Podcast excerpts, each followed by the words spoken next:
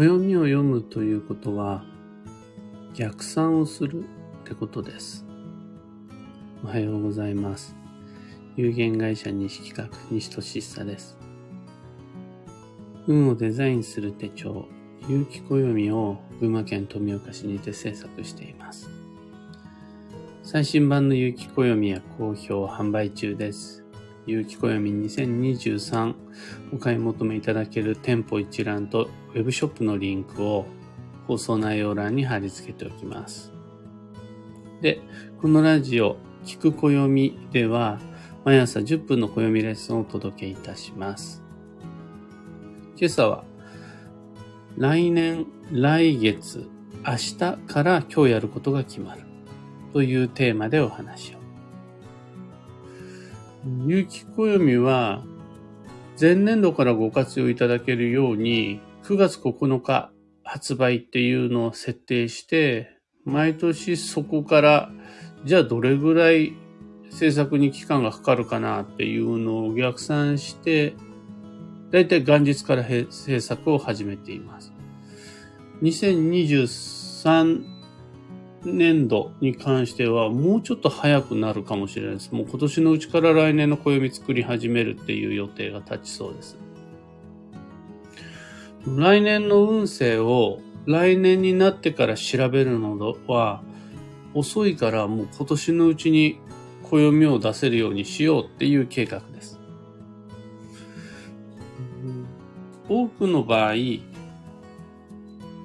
みんなちょっと違くて、今年の基地方位はどこだろうって、今年になってから調べて、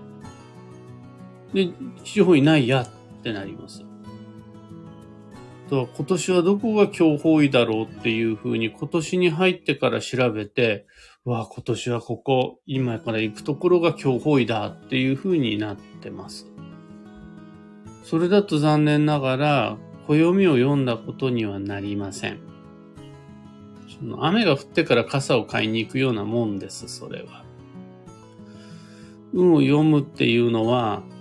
来年の基地方位を今年のうちに知っておいて、抵抗等は今年はここに行っておこうっていうふうに思うことです。来月、来月、時期の吉凶は吉時期なのか強時期なのかっていうのを今調べておけるから、じゃあ今月中にこれをやろうっていう感じです。明日のラッキーフードって何かな？っていうのを今この時点で読むことができるのが暦です。ってことは今日スーパーマーケットに行くけど何を買おう？っていう感じになります。読むべきは来年来月明日の流れでそれを見てると自然とってことは今年、今月、今日は、これをしようっていうことが決まっていきます。この逆算という感覚が暦を読むっていうことになります。時期、方位、運勢の良し悪しは、当年当月当日にならなくてもずっと前から決まっている定期サイクルです。だから暦っていうのを制作することができます。来年になるのを待たなくてもそれがもうすでに決まっていることで、国立天文台であるとか、もう方位の計算ロジックであるとか、運勢の鑑定ロジックによって、もう今からわかります。開いて読めばわかるのが運勢っていうやつです。だから有機暦もなるべく早くお手元に届けたいと思って毎年9月9日発売っていうのを設定しました。そう考えると、有機暦を開いて、人生設計、行動計画を練るっていうのは、だいたい毎年9月、10月、11月ぐらいから始めるっていうことになるわけですが、その暦を、別にそれが有機暦じゃなかったとしても、意識として、来年はこれをしたいから、ってことは今年のうちに、これをしようって思えたら、それはもうもはや、暦を開いてなかったとしても、暦を読むという感覚なわけです。で、この感覚を持って初めて、今年から来年へ、今月から来月へ、今日から明日へ、目に見えないところで少しずつ動いていく自然の流れのグラデーションに継ぎ目なく乗っていける、綺麗に移行していくことができるようになります。当年が来てから慌てて移行作業をすると、運の流れがギザギザで継ぎ目が荒くって、このだんだんになって滑らかじゃない、荒い移行になっていきます。ちなみに2023年度の運勢っていうのは人間関係、コミュニケーション、人脈、人とのやりとりという縁がテーマになるんですが、なるほど、人間関係がとても大切で、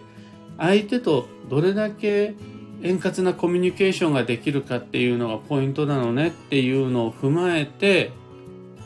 2022年度のクリスマスであるとか忘年会であるとか新年会っていうのを過ごすことができると、やっぱりちょっと動き方が変わるんですよね。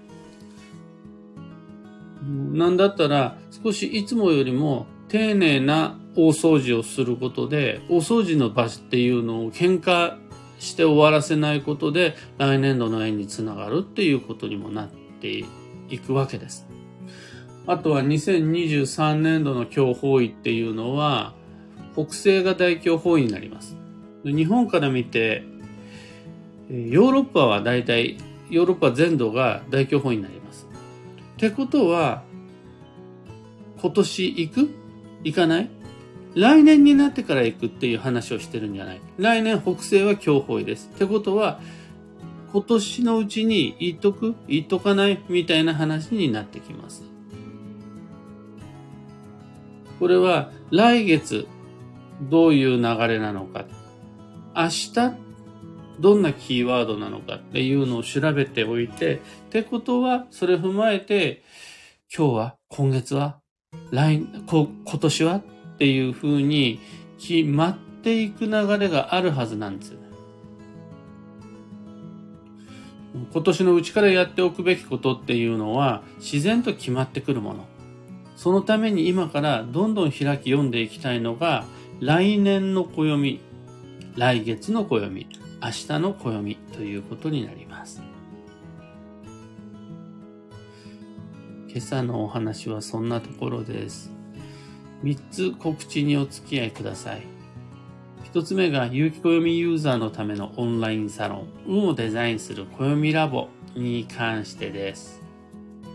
昨日の毎週金曜日の朝の配信があるんですが、そこで、この3つが2023年度の暦にいっぱい書いてほしい予定なんですっていうのをご紹介しました。2023年の暦はこの予定で埋め尽くせっていうものの代表例を3つ。それ全てに共通しているのがやっぱり縁、人間関係なんですよね。その予定をどんどん今から有機暦の中に、来年の有機暦の中に書き込んでいくっていうことをすると、自然と、じゃあ今年中に何をししようかみたいなものっていうのが決まってくんですね。なんていうことを具体的にやってるのがオンラインサロン。運をデザインする暦ラボということになります。興味のある方は放送内容欄に詳細説明のリンク貼り付けておきます。二つ目の告知が開運ドリルワークショップ2023に関して、毎年恒例の有機暦を用いたワークショップで、そこで2023年はいつ引っ越しして、どこでの転職は避けて、そして年月日時その、最も精度の高い基地方位旅行計画は何月何日何時にどこに行くのかっていうことを計画を立てていきます。で、今年は Facebook を使っ、Facebook グループを使ったライブ配信をしていきたいと思うんですが、不慣れな方もいらっしゃると思うので、今月中には練習配信をどんどん始めていきたいと思います。開催本番は2022年11月11日、12日、20時からっていう2日2夜連続なんですが、もうその前からこんなことやりますよ。こういうふうにやりますよ。その例題として、これもう早速こんな感じでやってみませんか？っていう練習配信どんどん始めていく予定です。その録画も残していくので、興味のある方、早めにご参加、お申し込みしていただけると、どんどんどんどんもう来年度の開運ドリル始めていくことができます。こちらもお申し込み窓口、それとま注意事項なんかも含めた詳細を放送内容欄にリンクとして貼り付けておきます。あと最後に一つだけ、今日、この後、2022年10月15日の土曜日11時から沼田のゼロカフェさんにて旅飽きないというイベントを開催します。僕は2023年の運勢占いでの参加です。沼田結構涼しいらしいので、一枚羽織れるものを持って行ってこようと思います。皆様ぜひ遊びに来てください。近くの方は。さて本日2022年10月の15日土曜日は助走の10月の8日目。そして、秋の土曜まであと6日です。1週間を切りました。横槍とかフライング土曜とかにめげず、何度でもリスタートの挑戦していきましょう。土曜が始まってからではなく、土曜が始まる前に止まっていたはずの運を動かし始めたいです。幸運のレシピはアップルパイ。旬の甘酸っぱいやつです。僕はもうこのアップルパイ買ってあるので、今日今朝朝食べて出かけたいと思います。今日のキーワードは実現、思いを現実にするなんですが、別の言い方をすると有言実行っていうやつです。口に出してそしてそれを実際にやるっていうのが、運のリスタートに役立ちます。以上、迷った時の目安としてご参考までに。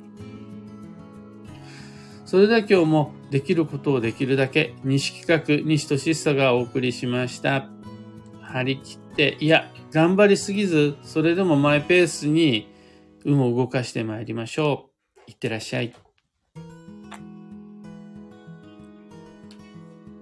ゆうさん、たかさん、ひでみんさん、おはようございます。はなさん、おはようございます。そちらは曇りですか、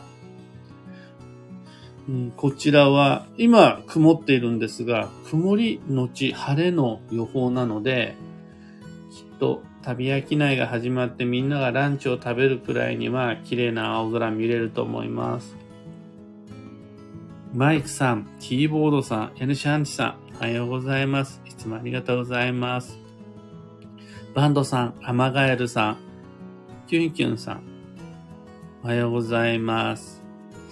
アマガエルさんのところも曇りですね。オペラさん、おはようございます。花さん、